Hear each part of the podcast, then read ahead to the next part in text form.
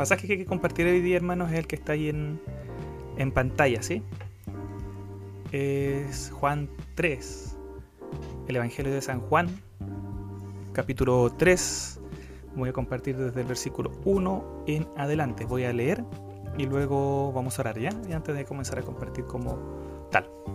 Dice, había un hombre de los fariseos que se llamaba Nicodemo, un principal entre los judíos. Este vino a Jesús de noche y le dijo, Rabí, sabemos que has venido de Dios como maestro porque nadie puede hacer estas señales que tú haces si no está Dios con él. Respondió Jesús y le dijo, de cierto, de cierto te digo, que el que no naciere de nuevo no puede ver el reino de Dios. Nicodemo le dijo, ¿cómo puede un hombre nacer siendo viejo? ¿Puede acaso entrar por segunda vez en el vientre de su madre y nacer? Respondió Jesús, de cierto, de cierto te digo, que el que no naciere de agua y del Espíritu no puede entrar en el reino de Dios. Lo que es nacido de la carne, carne es, y lo que es nacido del Espíritu, Espíritu es. Oremos, hermanos, voy a levantar una oración ya. Le pido que me acompañe de su casa. Gracias, Señor, porque en estos tiempos podemos compartir tu palabra, Señor, a través de diferentes medios, porque nos da este espacio, eh, porque nos diste tu palabra, Señor, para nosotros. Necesitamos tanto seguir siendo transformados por ella, seguir siendo corregidos, seguir siendo alcanzados más profundamente y completamente por tu palabra, Señor. Sigue obrando. Te pido por la vida de todos mis hermanos. Hay hermanos que están trabajando, hay hermanos que están enfermos hoy día. Te ruego por mis hermanos, Señor. Te ruego por los que están complicados en la pega, por los que están sin pega, Señor. Tú conoces cada situación y te los quiero presentar, Señor, confiando en que tú oyes nuestra oración y que tienes poder para actuar. Eh, te pido por este tiempo donde voy a compartir este devocional, Señor. Ayúdame a ser claro, a poder explicar lo que tú dejaste para nosotros en tu palabra, para que sea de bendición, de edificación para cada uno de nosotros. Te lo pido en el nombre de nuestro Señor Jesucristo. Amén. Eh, nacer de nuevo. Sí, ¿se entiende que voy a hablar de eso, supongo? El domingo, no, primero el viernes, eh, o el domingo, ¿qué fue primero? Sí, el domingo. El domingo compartí acerca del amor. Sí, no sé si no todos estuvieron presentes, lo sé, pero compartí acerca del amor en la iglesia eh, como uno de los fundamentos, ¿cierto?, de la vida cristiana. Nuestra vida cristiana, eh, nuestra vida cristiana tiene que ser guiada por el amor, debe ser llena de amor, ¿cierto?, siguiendo los pasos de Jesucristo. Y es fundamental, ¿sí? En la vida cristiana, considerar el amor y vivir en amor. El viernes hablé acerca de eh, negarse a uno mismo para poder ser un discípulo. ¿sí? Si un cristiano no se niega a sí mismo, en realidad no es un discípulo y en realidad no es un cristiano. Entonces estoy hablando, estoy haciendo de alguna forma, sin querer queriendo, una serie de temas respecto a cosas que son fundamentales en la vida del cristiano. Un cristiano sin amor, según la palabra, según 1 Corintios 13, no es nada. Y al mismo tiempo, un cristiano que no se niega Asimismo, que no toma su cruz cada día y siga a Jesucristo no es un discípulo y por lo tanto no es un cristiano.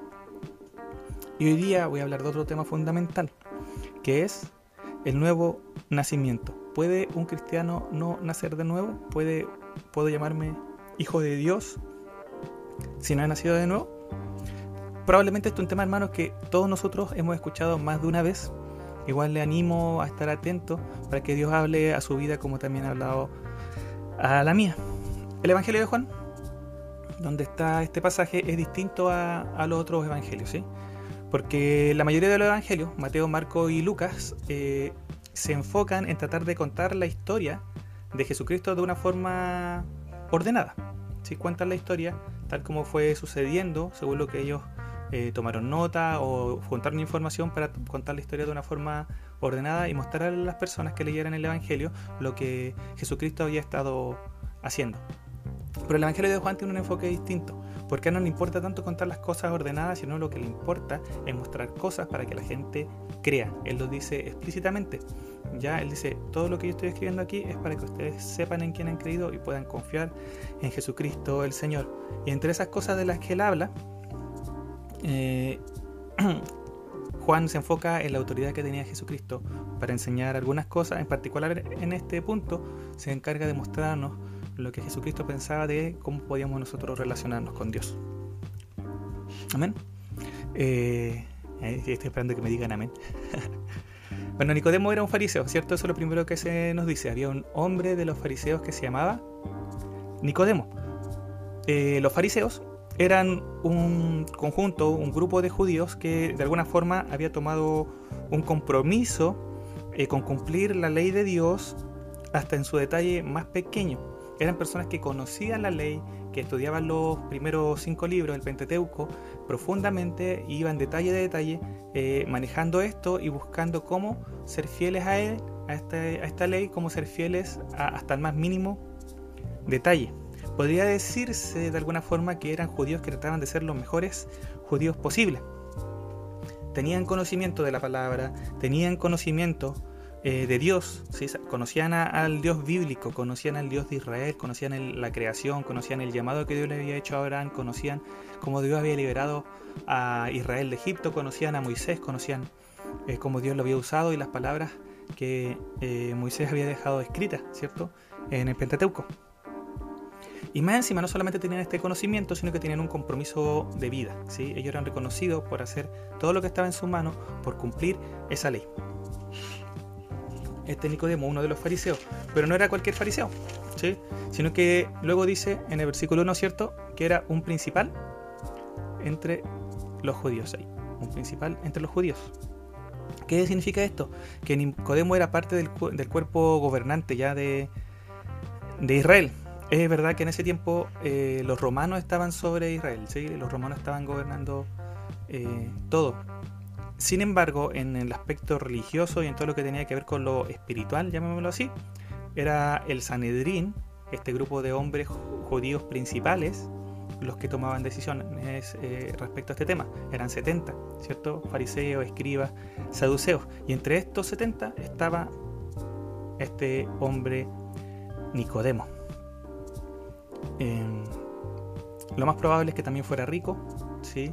Cuando nuestro Señor Jesucristo muere, Nicodemo, dice la palabra, llega con una ofrenda bastante cuantiosa eh, en aceites y cosas por el estilo para eh, la sepultura de Jesucristo. Entonces lo más probable es que tuviera una situación económica muy buena y que fuera parte de la aristocracia, ¿cierto?, del pueblo judío. Un poquito más abajo, en el versículo 10, aquí, Dice, respondiendo Jesús y le dijo, ¿eres tú maestro de Israel y no sabes esto? Entonces Jesús conocía a Nicodemo, sabía que él era uno de los maestros, una de las personas que se dedicaba a enseñar la ley y a cómo cumplir la ley. Nicodemo entonces no era una persona que uno pudiera decir eh, no conocía de Dios, todo lo contrario. Dentro de los judíos probablemente era de los que más conocían de la ley y de cómo Dios había eh, revelado. Ahora, ¿cuál es el tema?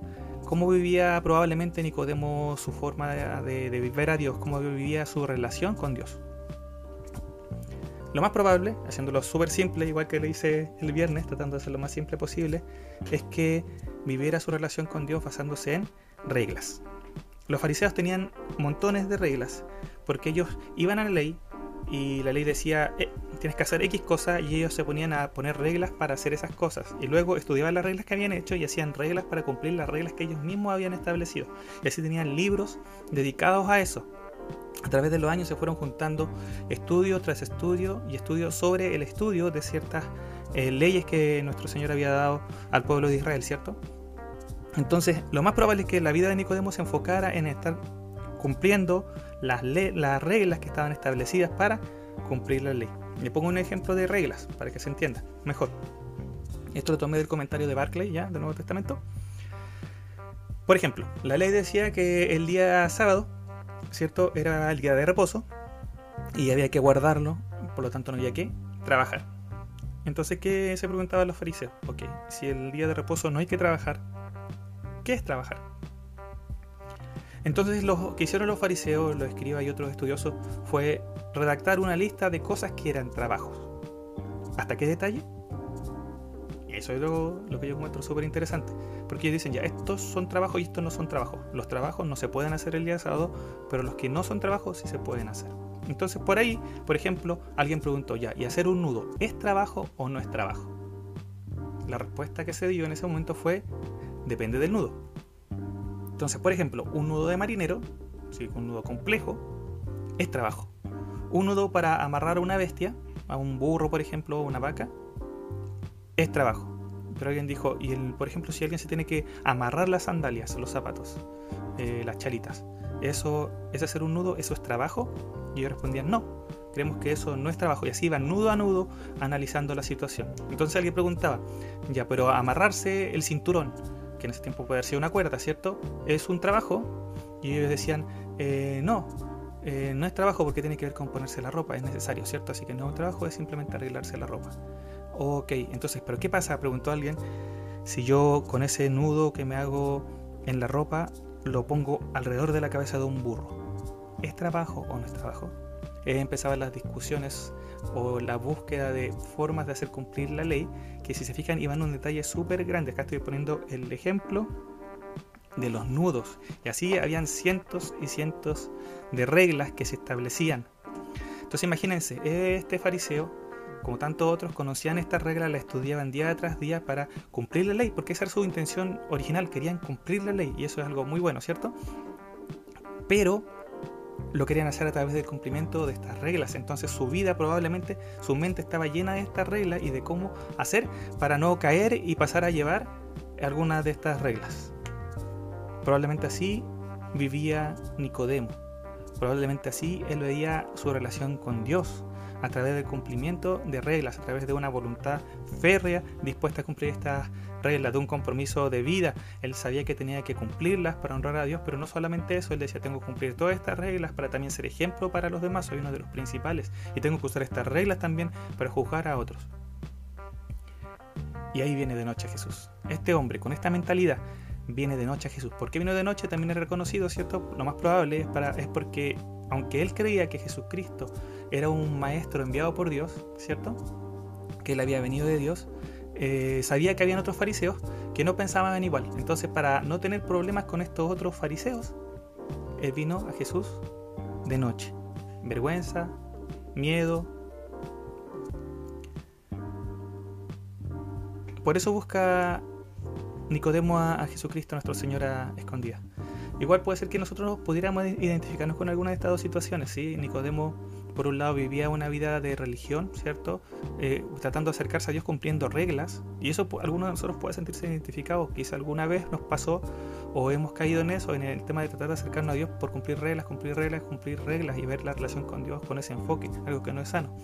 O en segundo lugar, podríamos sentirnos identificados con Nicodemo al saber en su mente, en su corazón, que necesita de Dios, que Jesucristo fue enviado por Dios para salvación, sin embargo tener vergüenza, tener miedo de que otros sepan, a otros que no están de acuerdo, que uno quiere buscar de Dios. ¿sí? Y puede que uno se sienta identificado con esta sensación, con esto de tener cierta vergüenza de, de, acercarse a Jesús y que otros sepan que uno se está acercando a Jesús para no tener problemas, para que no se burlen, no lo sé pueden haber mil razones, pero esta búsqueda de Dios escondida, que no me vean que estoy buscando a Dios, que no sepan que estoy buscando a Dios, y podríamos quizás sentirnos identificados con, con Nicodemo. Entonces llega donde Jesucristo le habla, le, le, dice que, yo, que le reconoce como un maestro enviado por Dios, por las cosas que él ha hecho.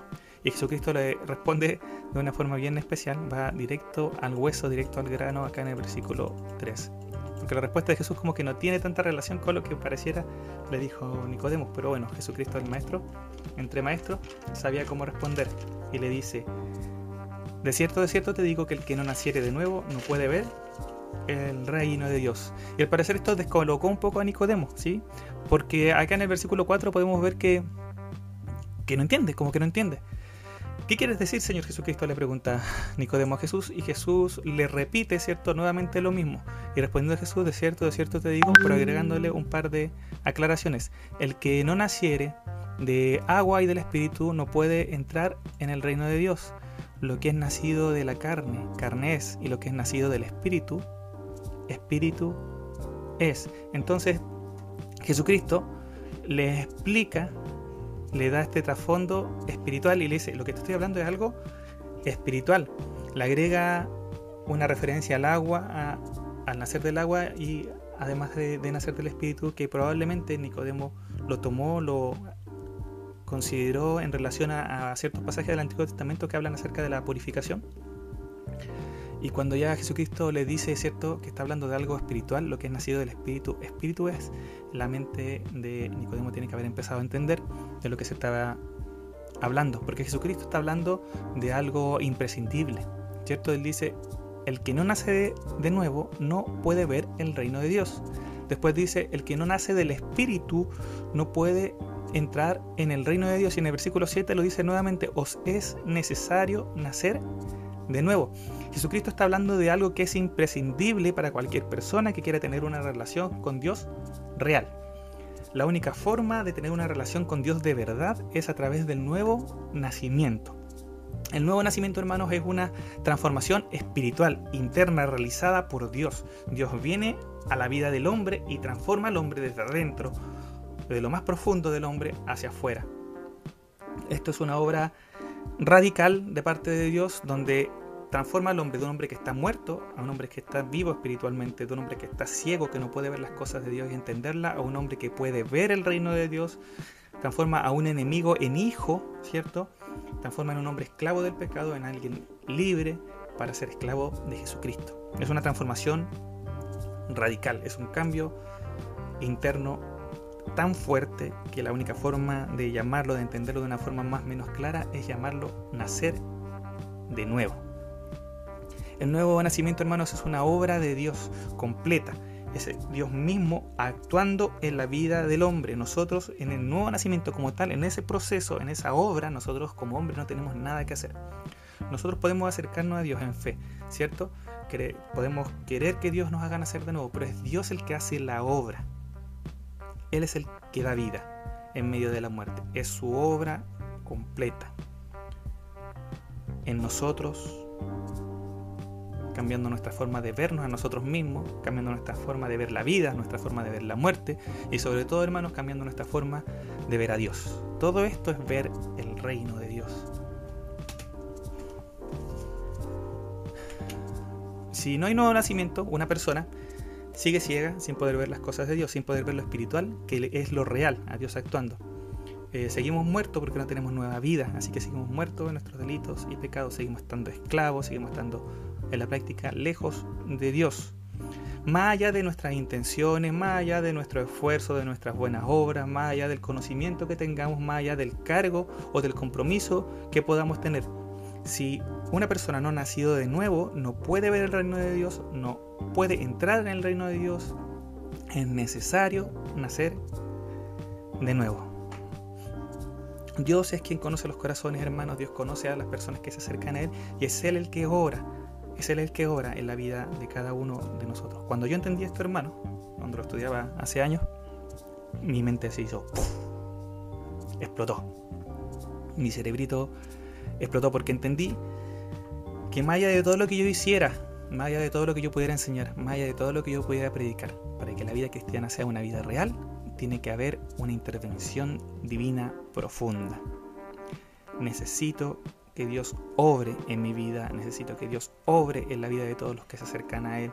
Sin una obra divina real en el hombre, el cristianismo no tiene sentido se transforma en una religión, se transforma en una actividad social, en una actividad de apoyo eh, emocional, puede ser, pero no es la iglesia, no es la obra de Dios. Es necesaria la obra de Dios en mi vida, desde el principio, el nuevo nacimiento. Ese es el principio de una vida en relación con Dios como Dios quiere. ¿sí? Entonces mi ministerio, mi forma de ver, el ministerio cambió mucho porque entendí que lo que podemos hacer nosotros es llevar a la gente a Cristo, presentarle a Cristo, presentarle el Evangelio, pero es Dios el que va y pesa los corazones de las personas que se están acercando y el que hace una obra. Y es esa obra la que marca la diferencia. Es el nuevo nacimiento que hace nuestro Señor, que hace nuestro Dios en la vida del hombre, lo que marca la diferencia en la vida del hombre. ¿Sí? A pesar de que un hombre puede tener muy buenas intenciones, como Nicodemo, Nicodemo, él tenía un compromiso, ¿cierto? Él tenía mucho conocimiento, él tenía un cargo importante, él había servido, seguramente había enseñado muchas veces, era maestro, ¿cierto? En Israel.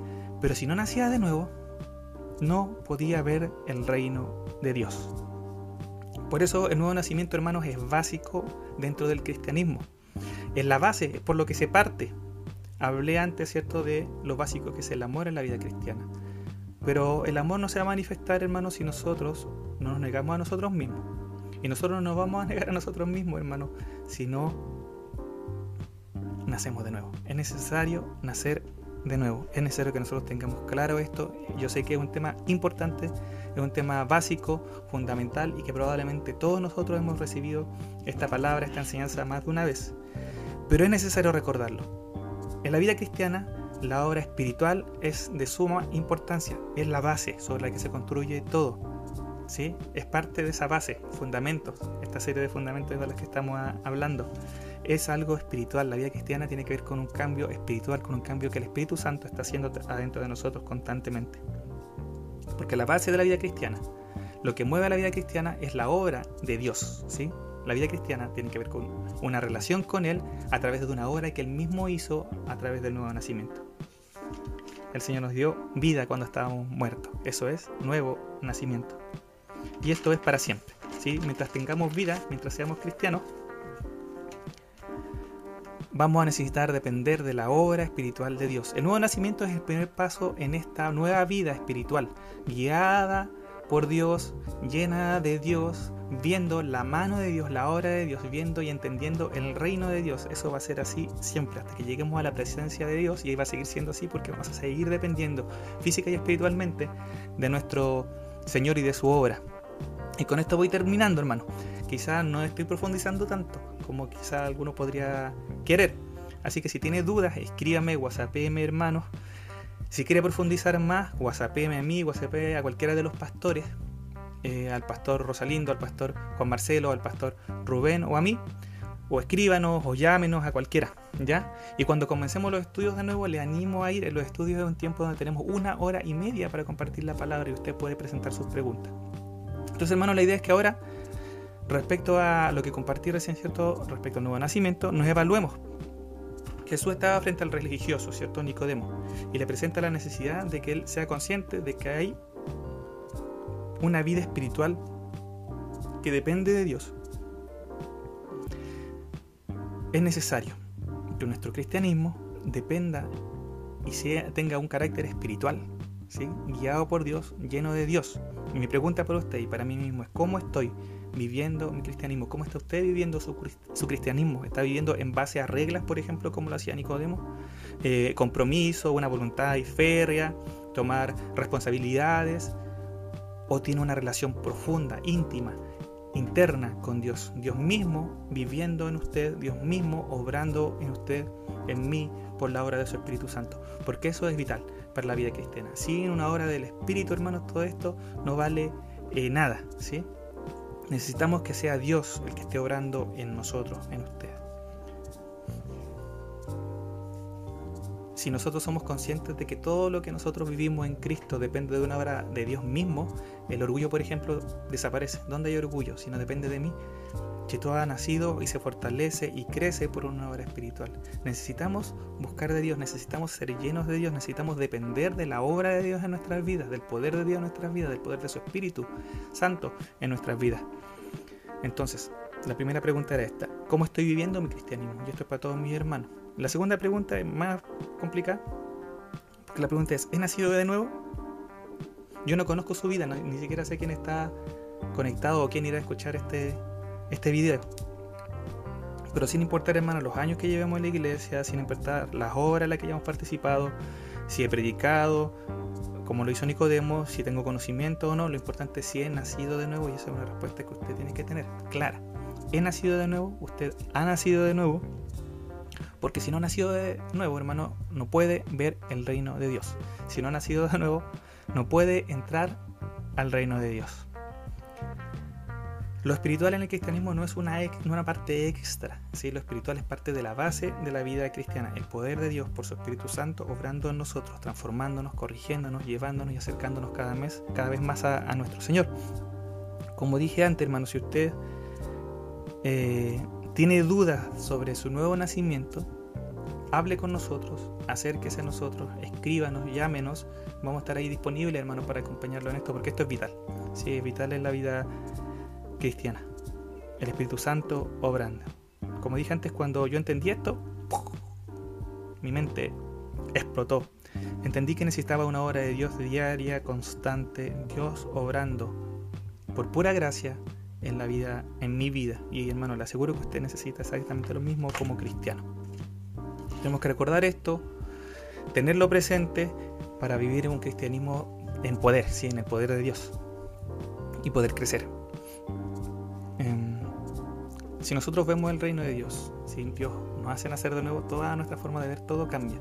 Amén. Entonces podemos maravillarnos, por ejemplo, por la gracia de Dios, podemos maravillarnos por la obra de amor de nuestro Señor, podemos maravillarnos por su misericordia y por ver su mano obrando en estos tiempos y todo eso produce gozo. Es una forma muy distinta, hermano, de ver las cosas cuando nosotros, ¿cierto?, hemos nacido de nuevo. Yo confío en que la mayoría de los que escucha este video de mis hermanos lo haya hecho, haya nacido de nuevo. Pero si no, cuidado, preocúpese. Si usted no tiene esa seguridad, converse con nosotros, se lo vamos, lo vamos a acompañar en ese proceso, ya sea de aclarar la duda que usted tiene o ya sea acompañarle en este proceso de buscar el nuevo nacimiento. Eh, en general, creo que todo cristiano que ha nacido de nuevo es consciente de ese nuevo nacimiento, en general. Hay algunas pequeñas excepciones que, me ha tocado ver en la práctica, que son las personas que han nacido en familias cristianas, donde han recibido a, Cristo como su Señor desde muy, muy pequeños. Entonces no pueden, no o no tienen recuerdo, o no son muy conscientes de un cambio como el que yo le hablo, este cambio radical en sus mentes dentro de sus vidas. Son los únicos casos en que yo he visto algún tipo de, de excepción, pero todo el resto, todos los que hemos allá grandes, adolescentes, adultos, eh, entregado nuestra vida al Señor y hemos nacido de nuevo, somos conscientes. Somos muy conscientes del momento en que el Señor cambió nuestra vida y pasamos de muerte a vida. Nuevamente, si tiene duda, hable con nosotros. Creo que ya me he alargado bastante, bastante, perdón. Como dije el viernes, hermano, la iglesia no es un club social. La iglesia no es un grupo de actividades, ni un grupo de apoyo, tampoco un grupo para sentirse bien, primeramente, o para tener amigos. Todo esto se puede dar, ¿sí? Esto podemos tener amigos, sí, podemos sentirnos bien en la iglesia, sí, podemos tener actividades sociales, sí, pero la iglesia no es eso, la iglesia es el grupo de hombres y mujeres que han nacido de nuevo, que han sido comprados eh, por nuestro Señor. Y que en los que cuales Dios ha hecho una obra, una obra espiritual, lo ha hecho nacer de nuevo, nacer de nuevo. Recuerden hermanos que, y con esto estoy terminando, nuevamente lo digo, que estoy compartiendo devocionales, los devocionales en general son más cortos, eh, buscan enfocarnos en algunos temitas puntuales, no son estudios bíblicos, la idea es que todos terminemos evaluando cómo estamos viviendo nuestro cristianismo, evaluando cómo estamos viendo la obra de Dios, y Él sea la gloria en nuestras vidas. No son estudios bíblicos profundos, probablemente si se sigue alargando este tema de eh, aislamiento, eh, tengamos que hacer estudios bíblicos, si ya por este medio o por otro similar pero por ahora todavía no, ¿ya? Eh, no deje de orar hermano en sus casas, no deje eh, de buscar a Dios en su palabra, tenga tiempo como familia. si puede ayunar, ayune hermanos, cuídese usted, cuide a los suyos en oración y también de forma práctica siguiendo las recomendaciones que el gobierno ha dado. ¿Sí? Hoy día salió la noticia, ¿cierto?, de que comienza un toque de queda desde las 10 de la noche hasta las 5 de la mañana, así que cuídese, cumpla con esa indicación, a las 10 de la noche todos, todos, todos en casa. Y como le dije, la idea es seguir compartiendo palabras, ya sea por este medio o por otro. Como sea, que sea para la gloria de Dios, eso es lo que yo espero, eso es lo que esperamos como iglesia. Y espero, si, si Dios no quiere otra cosa, que en dos o tres días más tengamos otro tiempo de compartir. Amén. Que Dios le bendiga. Eh, me escribe, me whatsappea, hermano, si le fue de bendición, si tiene dudas.